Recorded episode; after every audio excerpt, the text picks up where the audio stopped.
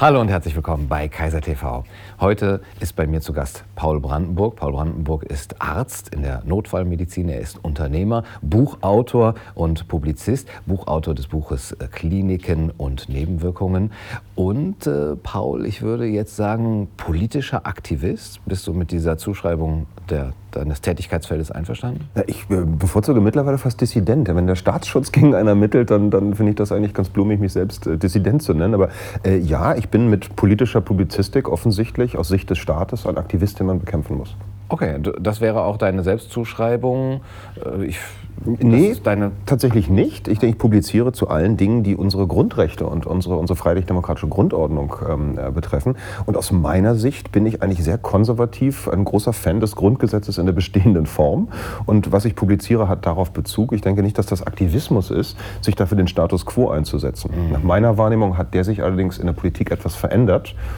Aus diesem Delta wird mir nun Aktivismus zugeschrieben. Mhm. Das wird etwas umständlich beantwortet, aber mir ist dieser Unterschied wichtig. Ja, ja, wichtiger Unterschied okay, du sagst äh, konservativ, ich stehe auf dem Boden des Grundgesetzes, äh, der freiheitlich-demokratischen Grundordnung, wie man immer so schön sagt. Ich würde sogar sagen, ich bin großer Fan dieser freiheitlich-demokratischen Grundordnung. Ich stehe nicht nur auf dem Boden, ich habe ja einen Verein gegründet, um dieses Grundgesetz in der bestehenden Form zu, zu bekräftigen und zu sagen, wie, das muss gelten für alle Institutionen dieses Staates und die Personen. Und nach meiner Wahrnehmung handeln diese Institutionen immer weiter in der Nichtübereinstimmung, weichen immer stärker von diesen Prinzipien ab. Und ich publiziere zu all diesen Dingen, ja, wo immer ich diese Abweichung erkenne, meine, wo immer ich meine, das ist nicht auf dem Boden unseres Grundgesetzes, da publiziere ich drüber. Ich weiß, es ist für unsere Zuschauer wahrscheinlich Eulen nach Athen tragen, für andere ist es äh, gegen verschlossene Türen rennen. Wenn wir jetzt noch mal vielleicht ganz kurz zusammenfassen äh, würden, wo nach deiner Meinung sozusagen diese, dieser Status quo sich so verschoben hat, dass eben unsere Gesellschaft und die Politik diesen Boden eigentlich verlassen haben, so dass man aktiv sein muss, um darauf aufmerksam zu sein. Ich glaube nicht, dass es den, das eine singuläre Ereignis gab. Es ist ja kein, kein, kein Krieg, wo ein Schuss fällt und dann weiß man, nun geht es los. Für mich persönlich war der, war der Moment, dieser Erlebnismoment, wo ich sage, ja, da, um Gottes Willen, da muss man etwas tun. Tatsächlich vor jetzt zwei Jahren, als ich diesen Verein gründete, das waren die ersten sogenannten Corona-Maßnahmen, in denen tatsächlich das Versammlungsverbot ja eingeschränkt wurde. Wo es dann hieß, nein, ihr dürft euch nicht mehr versammeln, also auch nicht unter freiem Himmel, nicht ohne diesen und jenen Abstand. Und da habe ich, der jemand, der vorher nie demonstrieren war, gesagt, Moment, wenn das das Demonstrationsverbot an sich unter Gefahr ist, unter Beschuss steht, dann ist da etwas falsch.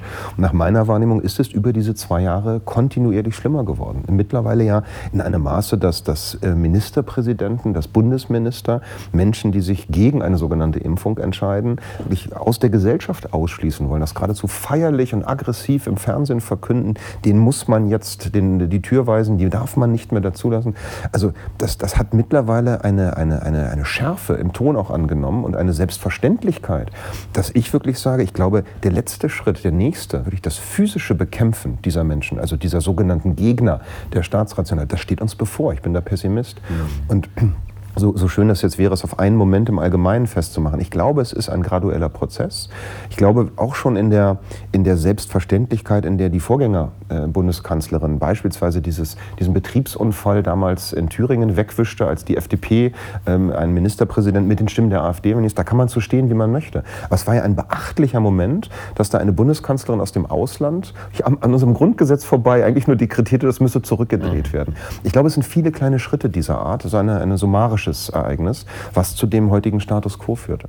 Ist das der Grund, warum die Mehrheitsgesellschaft das nicht merkt, weil es so in Scheibchen passiert und weil diese einzelnen Momente, die, wo wir wirklich äh, die Augenbrauen heben, für die meisten dann eigentlich nicht merklich sind? Es wirkt so, nicht? Diese berühmte, ähm, das berühmte Bild des äh, Frosches in einem Kochtopf, der langsam, langsam erwärmt wird. Aber so ist es. Wir erleben ja, wie Stück für Stück die Grenzen immer weiter verschoben werden.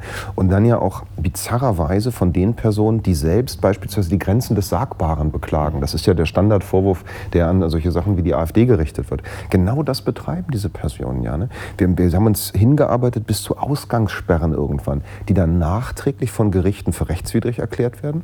Jetzt gerade gerade in Mecklenburg-Vorpommern wieder. Da musste das Verwaltungsgericht diese, diesen Maskenzwang wieder aufheben.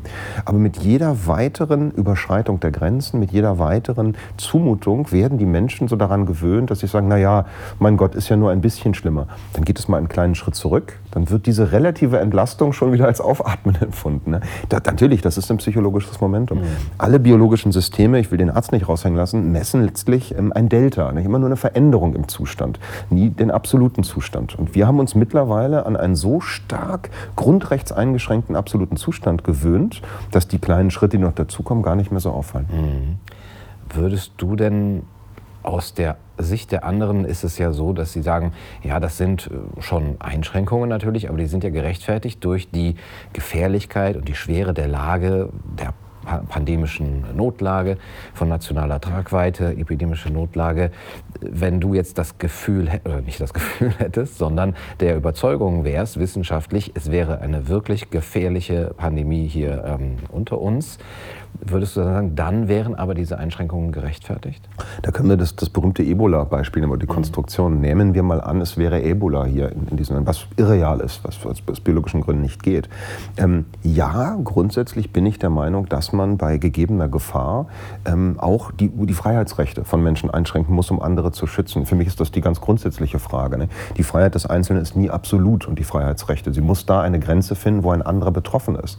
Aber die entscheidende Frage ist dann ja immer, da kommt man man nicht drum rum. Ist das der Fall? Und da muss man so genau hingucken, und zwar nicht nur einmal, sondern muss das laufen und immer wieder tun. Und da Vorratsbeschlüsse zu fällen, so wie das jetzt in diesem Infektionsschutzgesetz ja gemacht werden sollte, dass man sagt, wir schalten schon mal alles scharf oder legen das Instrumentarium auf den Tisch, um dann im Herbst, wenn wir es brauchen, auf der untersten gesetzgeberischen Ebene per Verordnung, sozusagen in einer behördlichen Instanz, äh, die Freiheitsrechte einzuschränken. Das ist eben unverhältnismäßig. Also mir geht es nicht darum, grundsätzlich abzulehnen, dass der Staat so etwas etwas dürfe. Ich bin überzeugt, er muss es sogar. Mhm. Sondern hier ist einfach alles außer Proportion geraten. Wir, wir leben ja nun jetzt gerade nachweislich in einem Zustand, in dem auch aus Behördensicht diese Pandemie in Anführungsstrichen ja nicht mehr als die Gefährlichkeit einer, einer Grippeinfektion hat. Und trotzdem erleben wir Maskenzwang in Hamburg noch. Wir erleben eine Propaganda von solchen völlig absurden Begriffen wie Basisschutzmaßnahmen, die einzuhalten seien. Also alles Risiken, allgemeine Lebensrisiken, die es seit der Existenz der Menschheit gibt, die sind plötzlich politisch überbewertet und diese Überbewertung bleibt bestehen, weil die Menschen sich daran gewöhnt haben, dass das so sein müsse. Nein, das muss nicht so sein. Wir sind da schon viel zu weit. Wir müssen das zurückdrängen, aus meiner Sicht. Also du sagst, das kann man diskutieren, wenn diese epidemische Notlage wirklich da wäre, dann wäre es auch die Pflicht des Staates. Wäre das bei der Impfpflicht auch so? Ähm, du bist hier jetzt in dem Fall ein Kritiker dieser Bestrebungen, eine Impfpflicht ähm, einzuführen, aus eben den genannten Gründen. Aber würde es bei dir auch so weit gehen? Ja, generell könnte ich mir eine Impfpflicht auch vorstellen. Absolut. Habe ich auch wiederholt gesagt. Nehmen wir nochmal das Ebola-Beispiel. Ähm, wäre, das, wäre das real, diese, diese Möglichkeit, dass wir hier eine Ebola-Epidemie haben, würde ich mich freiwillig melden, um in diesen Impfzentren äh, zu arbeiten, wenn denn da eine, eine wirksame Impfung vorhanden wäre. Zwei Probleme haben wir aber. Erstens, diese Substanzen, die hier auf dem Markt sind, sind keine Impfungen. Für mich als jemand, der in der Immunologie promoviert wurde, muss ich immer sagen, es tut mir leid, dass das ist eine medizinische Substanz, die eine ganz kurzfristige Immunreaktion auslöst, aber keine langfristige Immunität. Damit ist es ganz konservativ betrachtet keine Impfung. Das Ad 1. Ad 2, es besteht eben nicht dieses Risiko. Und es ist vollkommen ohne Beispiel, dass wir in unserem freiheitlichen Staat diskutieren, dass wir wegen vergleichsweise geringer Gesundheitsrisiken für den Einzelnen einen Eingriff in die Gesundheit des anderen diskutieren. Dass ich, wenn ich nach diesem Muster verfahre, muss ich alle möglichen Risiken plötzlich abwägen gegeneinander. So ein bisschen kann man es mit der Gurtpflicht vergleichen. Das, eine, das haben wir jetzt auch hingenommen. Ja. Das ist aus meiner Sicht ein viel geringerer Eingriff in die Gesundheit, ein Gurt tragen zu müssen. Aber die Frage ist, wie weit darf ich dir sagen, du Gunnar Kaiser musst dich so und so verhalten, weil ich es in in meinem subjektiven Bedrohungsgefühl habe. Und das, das ist eben nicht mit so Grundsatzdingen einfach wegzubügeln. Also ja, die einfache Antwort, ich kann mir Szenarien vorstellen, in der eine Behandlungspflicht folgt. Ich bin Notarzt. Ich übe sogar Behandlungszwang aus im schlimmsten Fall. Wenn ich sehe, ein Mensch ist in einem Zustand, dass er sich selbst schädigt, weil er sich nicht einordnen kann, weil er nicht versteht, was passiert, dann greife ich zeitlich begrenzt mit dem mildesten Mittel ein, um ihn aus der Akutsituation zu ziehen. Aber ich käme nicht auf den Gedanken, zu ihm nach Hause zu kommen, seine Tür einzutreten, wenn er sich nicht in der Akutsituation befindet, und sage, ich muss dich jetzt auf Vorrat behandeln, weil dein Nachbar Angst hat, es könnte sonst etwas passieren. Mhm. Das ist der Unterschied. Ja. Zudem müssten ja auch jetzt bei unserer Situation alle anderen Mittel vorher, also mildere Mittel erwogen worden sein. Zum Beispiel eben auch, weil es ja heißt, ähm, es ist zwar nicht deswegen solidarisch, weil es eben diese sterile, Immunität äh, dann geben sollte. Die gibt es ja offensichtlich nicht durch diese Impfung oder eben durch diese therapeutische Behandlung, wie man das jetzt nennen mag. Ähm, aber äh, weil das ähm, Gesundheitssystem ja kollabiert äh, und du mit einem schweren Verlauf dann das belastest als Nicht-Geimpfter, wäre es solidarisch. Stimmt ja auch nicht, ist auch widerlegt. Und wir wissen ja, es ist ja schon im öffentlich-rechtlichen Fernsehen sogar zugegeben, dass diese Bettenlüge eine Lüge war, dass Herr Lauterbach hier wie so oft systematisch gelogen hat. Es gab nie eine Überlastung des Gesundheitssystems durch Corona. Wir haben ein Gesundheitssystem in Deutschland, 300 Milliarden Euro schwer bisher, jetzt knapp 400 Milliarden seit Corona. 400 Milliarden Euro, ist eine unglaubliche Summe, was schon immer am Rande der personellen äh, Belastung war. Warum? Weil es politisch so gewollt war. Wir haben in Deutschland seit vielen Jahren gefordert und nie eingeführt, keine feste Quote von Personal pro Bett. Beispielsweise gibt es in der Schweiz äh, die, die, den Umstand, da gibt es niemals mehr als zwei Intensivpatienten pro einen Pflegekraft. In Deutschland sind das teilweise sechs Intensivpatienten, die auf eine Pflegekraft treffen. Diese Berufsgruppe ist chronisch überlastet. Warum? Dann wird es kompliziert. Die einfache Antwort, weil es so mehr Geld bringt für diejenigen, die damit Geld verdienen, für die Krankenhäuser und weil es mehr Geld kostet und politisch unpopulär ist, wenn wir diese Quote verbessern. Wir erinnern uns, Herr Spahn, damals Gesundheitsminister, forderte ja Anerkenntnis für Pflegepersonal, nicht bessere Arbeitsbedingungen, mhm. bessere Löhne. Es ist nichts aus all dem geworden. Und so ist es schon immer im deutschen Gesundheitssystem, seit vielen, vielen Jahren. Jetzt wird das Corona-Argument missbraucht ja, um diese Situation in der Medizin zu kaschieren, zu sagen, ja, das läge jetzt an Corona. Nein, das tut es nicht. Wir haben nachweislich durch Corona nie eine Überlastung des Gesundheitssystems gehabt und es drohte auch realistisch keine. Wenn man noch genau auf die Formulierung schaut, sagten wir, ja, das haben wir auch nicht behauptet. Wir behaupteten ja nur, es hätte passieren können. Ja, schönen Dank. Mhm. Ja, also mhm. auf dem Niveau diskutieren, dann kann ich alles Mögliche behaupten. Ja. wenn man dir jetzt so zuhört, selbst wenn man ähm, vielleicht nicht deiner Meinung ist und äh, das Ganze aber neutral betrachten will, dann würde man sagen, ja, hört sich nachvollziehbar an, müsste ich jetzt prüfen, hört sich äh, vernünftig formuliert an. Jetzt ermittelt der Staatsschutz gegen dich. Du hast es eben schon angedeutet. Wie passt das zusammen? Trittst du sonst anders auf, als du hier bei Kaiser TV auftrittst? Ja, ganz klar. Ich trete auch anders auf. Ähm, ich trete natürlich in anderen Zusammenhängen zu anderen Themen auf. Ich trat zum Beispiel mal auf verschiedenen Demos an zur Impfpflicht. Im Gesundheitswesen gibt es ja diese, diese Impfpflicht. Das heißt, Ärzte wie ich müssten eigentlich geimpft sein, um handeln zu dürfen. Und in dem Kontext ähm, bringe ich das Thema selbstverständlich auch anders rüber. Inhaltlich immer gleich, mit den gleichen Aussagen, mit dem gleichen Ergebnis. Aber ich sage ganz klar, das, was ähm, Herr Lauterbach dort tut, das, was auch eine sogenannte Ministerpräsidentenkonferenz tut, das ist systematischer, bewusster Verfassungsbruch. Und wir haben ein Regime von gewohnheitsmäßigen Verfassungsbrechern in unserer Regierung. Begründe das auch immer mit diesen Aussagen, beziehe es konkret auf das Thema. Was dann, und soweit gehe ich jetzt in der Offenlegung dieser Ermittlung, was dann getan wird, es wird dann der eine Satz herausgeschnitten. Der Mann behauptet, das Regime sei ein Verfassungsbrecherregime. Ja, das tut er, aber er begründet es konkret mit dieser und jener Tat und Aussage dieses Regimes. Das wird dann weggelassen, aber der erste Teil genommen und damit wird behauptet, na schau, damit rufe er dann indirekt zur Gewalt auf. Und das ist dieser, dieser letzte, ganz obszöne Schritt, der gegangen wird. Man scheint hier in diesem Zusammenhang versuchen zu wollen, mich unter diese neue geschaffene Kategorie von Verfassungsfeinden zu subsumieren, die Delegitimierer des Staates. Ich delegitimiere dann den Staat, rufe zur Gewalt auf, wenn ich so etwas sage. Das empfinde ich als obszön, weil ich das Gegenteil tue. Ich betone bei jeder Gelegenheit, dass Gewalt einfach schon aus logischen Gründen kein Weg sein kann. Wir können ja nicht beklagen von Menschen, die unsere Verfassung brechen und in gewalttätiger Weise, dass wir hier von denen missbraucht werden, dann selbst mit gleichem Handeln zurückhandeln und dann glauben, wir schaffen etwas Besseres. Ja, du bist der Philosoph, aber es ist unlogisch. Mhm.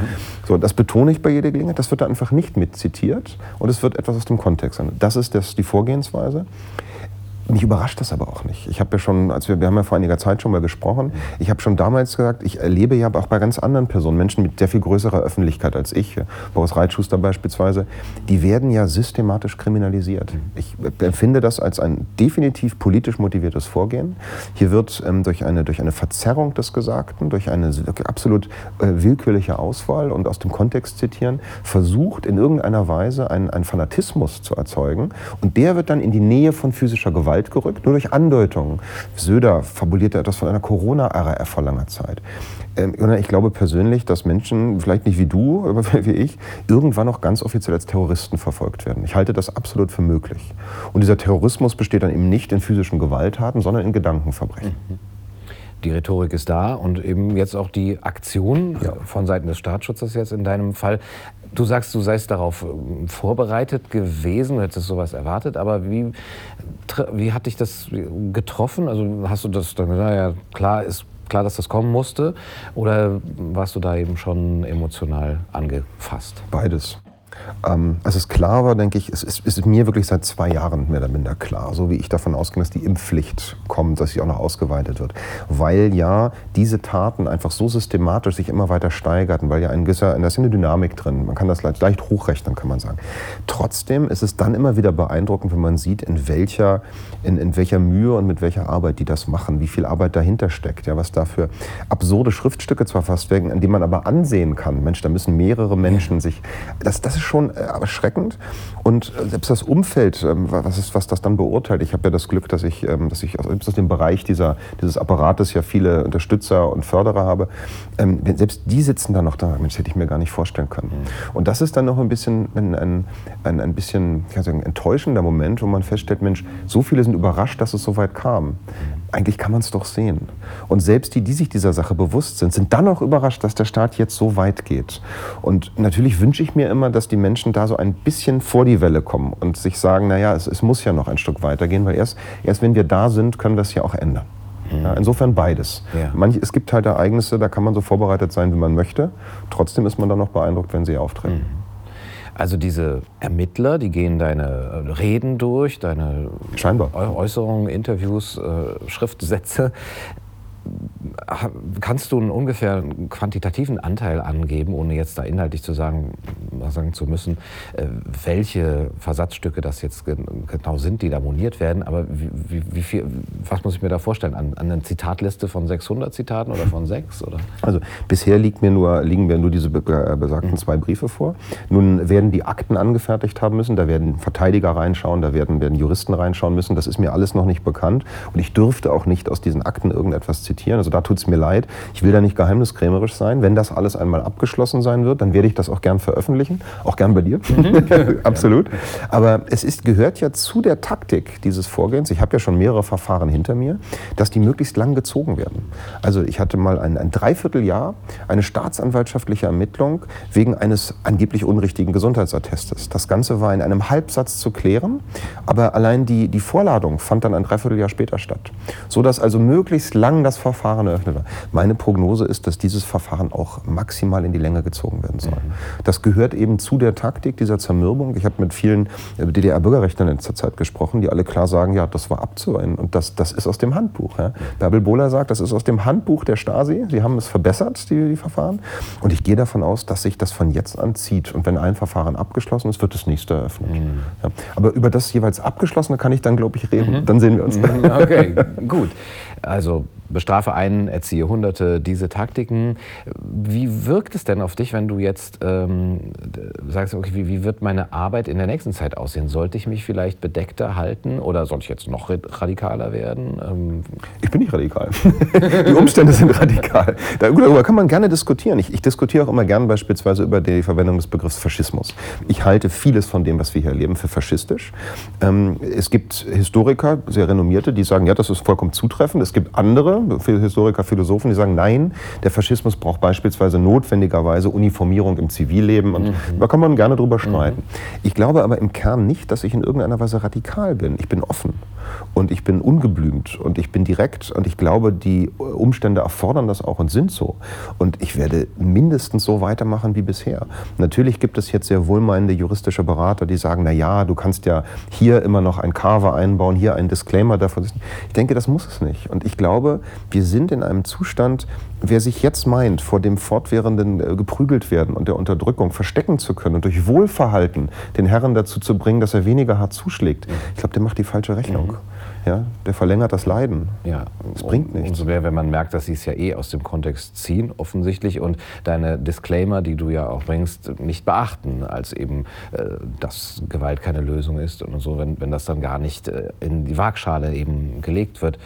Ähm, zu dem Begriff Faschismus finde ich das sehr interessant. Ähm, wie man jetzt unser Gesellschaftssystem oder politisches System bezeichnen würde, ist es natürlich auch eine gewisse Polemik vielleicht dahinter, dass man extra nochmal aufmerksam machen möchte auf die Schwere und die, die Gefährlichkeit der Situation.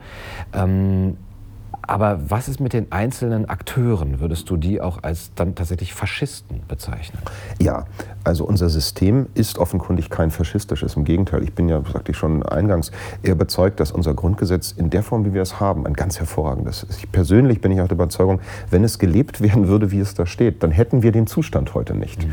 Ich habe sehr, sehr ausführlich beschrieben, was ich für faschistische Verhaltensweisen halte bei den Handelnden. Wenn ein Markus Söder von der Tyrannei der Ungeimpften spricht, wenn ein ein, ein Tobias Hans, glaube ich, saarländischer Ministerpräsident, äh, wörtlich sagt, diesen Menschen muss man nun, die muss man aus der Gesellschaft ausschließen. Wenn sie mit Krankheitsüberträgern gleichgesetzt werden, mit Tieren, die unwürdig seien.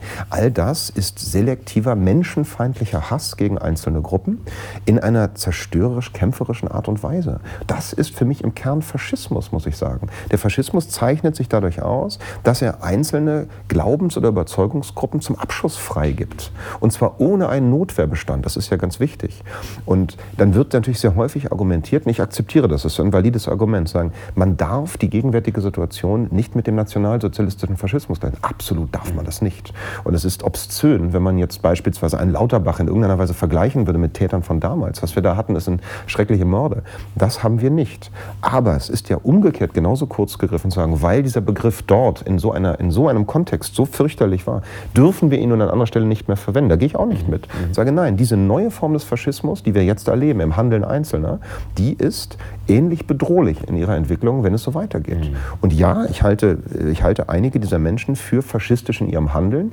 Ob sie glühende Faschisten sind, kann ich nicht beurteilen im Einzelnen, weil ich sie nicht nah genug kenne und ich weiß, was die in ihrem Keller liegen haben und wie sie denken. Aber ihr Handeln, das bezeichne ich sehr wohl als faschistisch. Mhm. Also könntest du dir vorstellen, dass man ihnen Wohlwollen unterstellen könnte immer noch? Das ja, wir wollen da eigentlich hm. für die Gesellschaft das Beste, aber in diesem System ergibt hm. es sich strukturell, äh, dass wir jetzt, also hinterher wird man das dann sagen, dass man mitgemacht hat. Hm da sind wir wieder bei historischen Beispielen mhm. aus der deutschen Geschichte. Persönlich glaube ich tatsächlich, und das mag jetzt für manche unerträglich sein, ich glaube, selbst die schlimmsten Nazis hielten sich für gute Menschen oftmals. Ich glaube, die wenigsten Bösen wissen und geben zu, dass sie Bösewichte sind. Ich kann es nur aus meinem medizinischen Bereich sagen, da äh, trifft man auch die unterschiedlichsten Charaktere. Die allermeisten dieser Menschen, auch in Gewaltkontexten, auch in kriminellen Kontexten, die ich erlebt habe, waren der Überzeugung, völlig richtig zu handeln. Die allerwenigsten geben zu, ich bin einfach ein böser Mensch ich bin ein, ein Räuber oder Gewalttäter. Ich glaube, dass der Großteil der handelnden Personen absolut davon überzeugt ist, das Richtige zu tun. Nur, welchen Wert hat das? Alle möglichen Regime hatten das. Herr Honecker hatte das vermutlich auch. Herr Mielke dürfte das gehabt haben. Das kann kein Faktor sein. Ich bin auch kein Jurist und ich finde auch, auch uns Publizisten obliegt es ja nicht, Schuldzuschreibungen zu machen, unter die Schuld zu wägen. Das ist die Aufgabe von Juristen. Es ist auch die Aufgabe von Juristen, die Konsequenzen äh, dann festzulegen. Aber ich sehe es als meine Aufgabe an, als Publizist, die Tatsachen als solche klar herauszuarbeiten und diese Menschen nicht damit durchkommen zu lassen, dass sie sich unter, unter dem Honig des Wohlgefallens und unter irgendwelchen Verblendungen verstecken man muss offenlegen, was da passiert und dann muss ein Rechtsstaat bewerten, wie das zu bewerten ist. Deswegen möchte ich gar nicht so sehr über die, den Grad der Schuld des Einzelnen spekulieren. Ich denke, das steht mir auch nicht wirklich zu. Ich bin auch äh, nicht unbedingt qualifiziert. Da kein Philosoph wie du.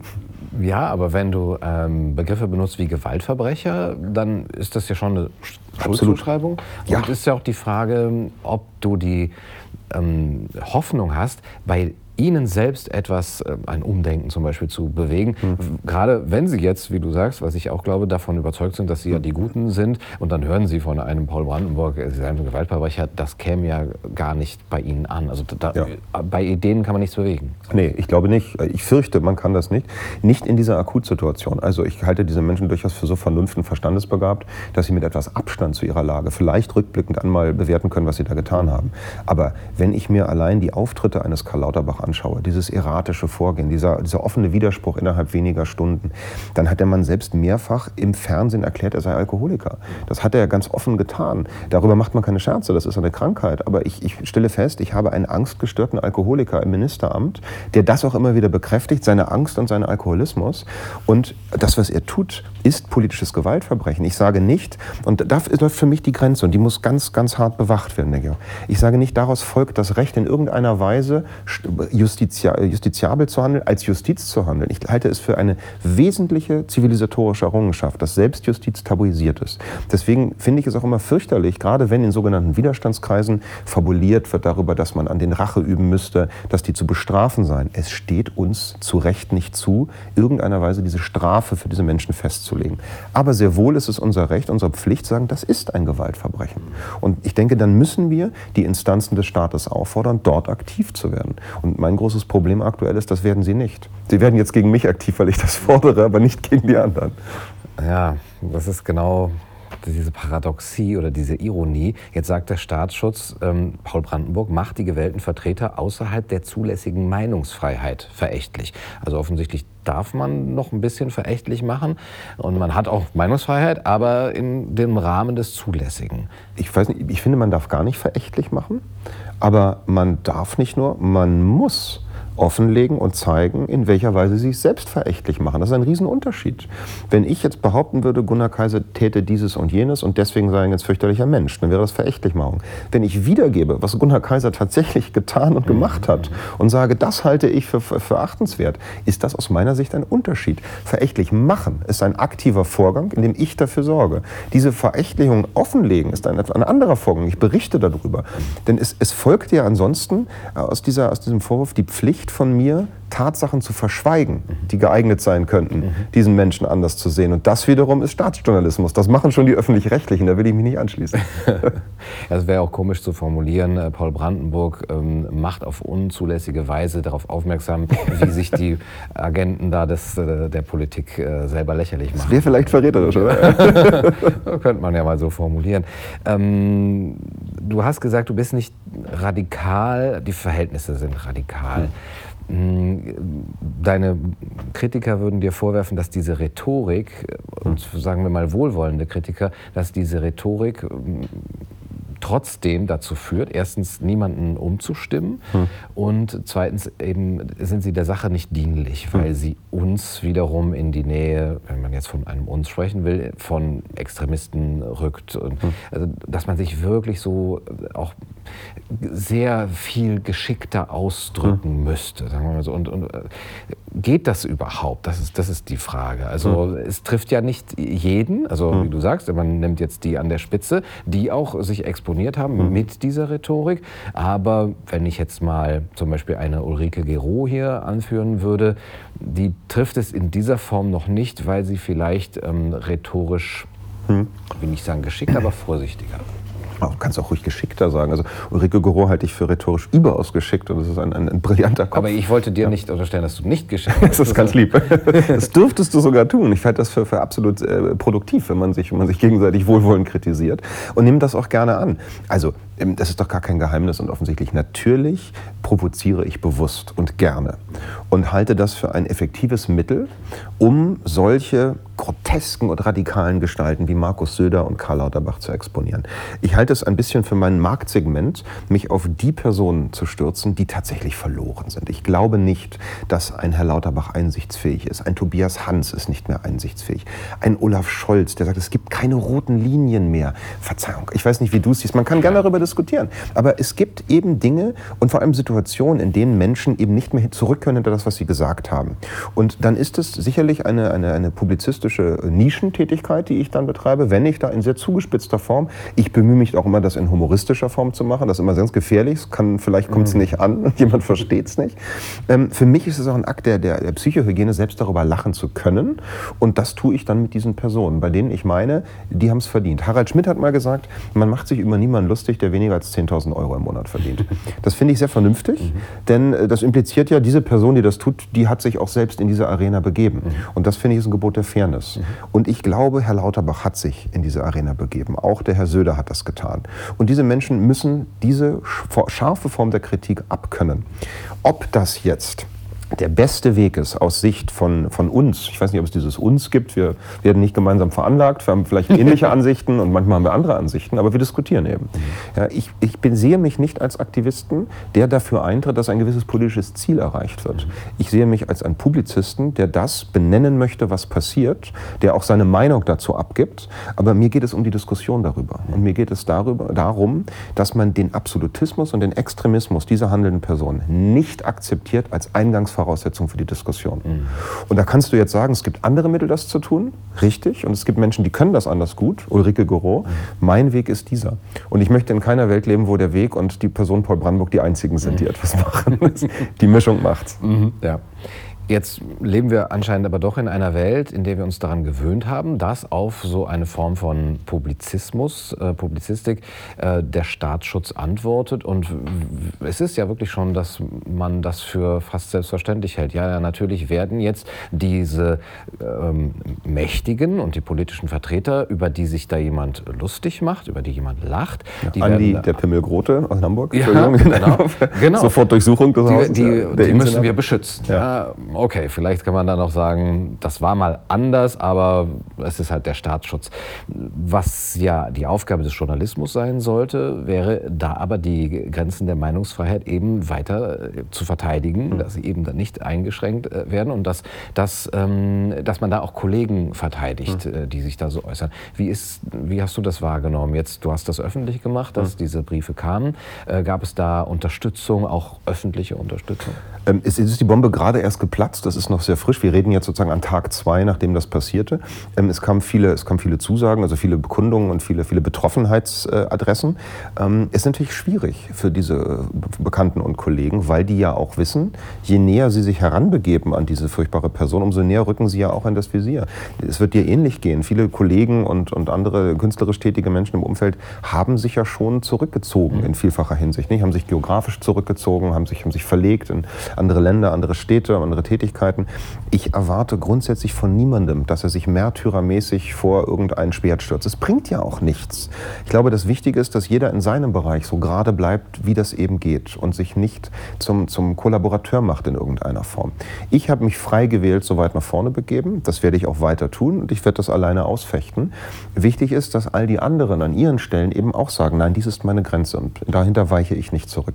Ich glaube, dass das weiter passieren wird. Da bin ich optimistisch. Denn ich glaube, je mehr so ein tyrannisch agierender Staat mit so einem Regierungsschutz, es ist kein Staatsschutz, es ist ein Regierungsschutz, einzelne Menschen tyrannisiert und schikaniert.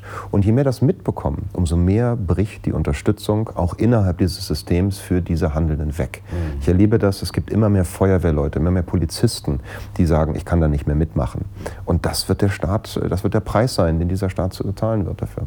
Ja, du sagst, dass äh, eine Reparatur des Vertrauens, das eben so stark eben mit ja, diesem Bruch jetzt äh, erlebt mhm. hat, dass das eigentlich nicht möglich ist bei so vielen Millionen, dass man einen Neuanfang mhm. bräuchte. Wie stellst du dir diesen Neuanfang genau vor? Also ich als Beispiel finde ich sehr eindrücklich immer die, die, diese Ereignisse um, um Herrn Habert, unseren obersten Gerichtspräsidenten, der am Vorabend eines, eines Urteils über den Betroffenen mit dem Betroffenen zu Abend isst und das vorbespricht. In jedem anderen Kontext wäre es so evident, dass wahrscheinlich Handschellen klicken würden. In dem Fall wird das als, als notwendig bezeichnet. Ich glaube, das erlebe das einfach, dass bei so vielen eigentlich sehr bürgerlichen, sehr staatstragenden Menschen mittlerweile ein, ein Defetismus eingetreten ist und eine, eine läppische, eine läppische äh, Gleichgültigkeit sagen, ja, das ist halt so, das ist alles hinüber. Die Justiz ist auf diese Weise beschädigt. Die Polizei ist beschädigt. Die tragen dann alte Damen und Herren aus den Parkbänken weg, weil die da keine Bücher lesen dürfen. Vertrauen äh, ist nicht reparabel nach meiner Erfahrung. Wenn ich das verloren habe in etwas, braucht es sehr, sehr viel und lange Zeit, bis dieses Vertrauen zurückkommt.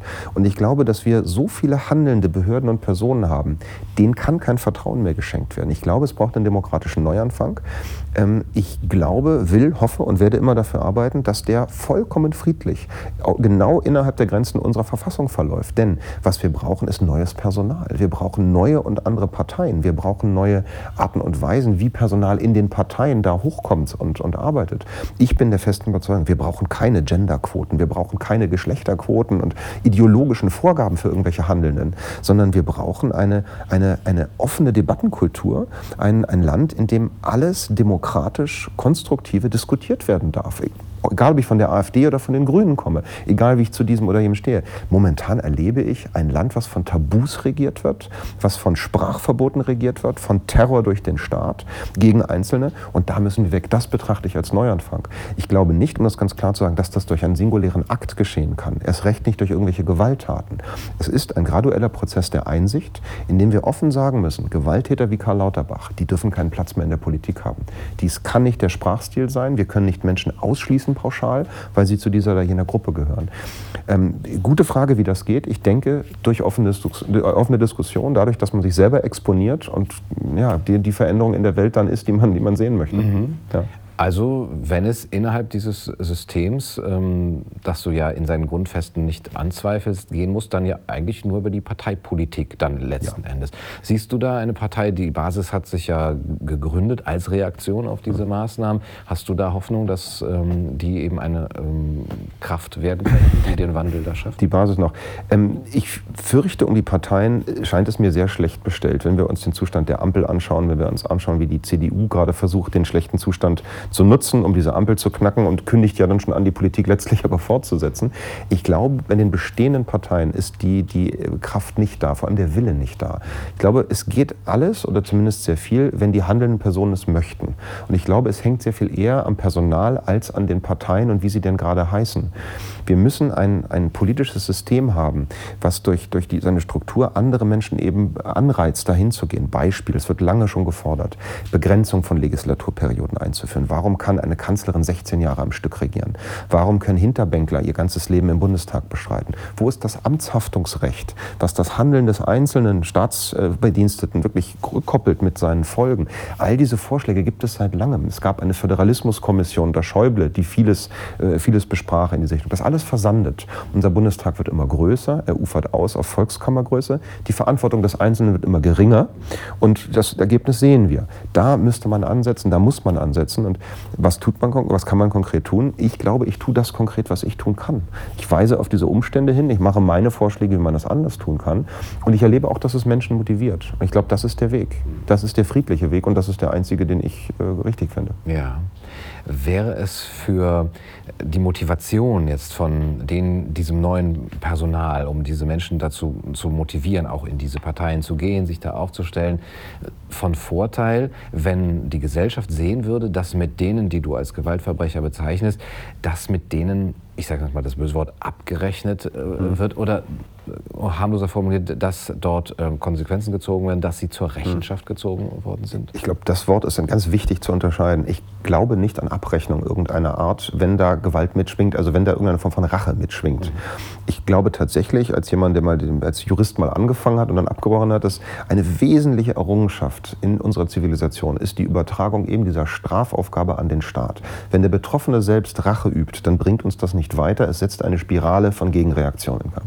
Ich möchte, dass diese Menschen sich verantworten müssen für das, was sie getan haben.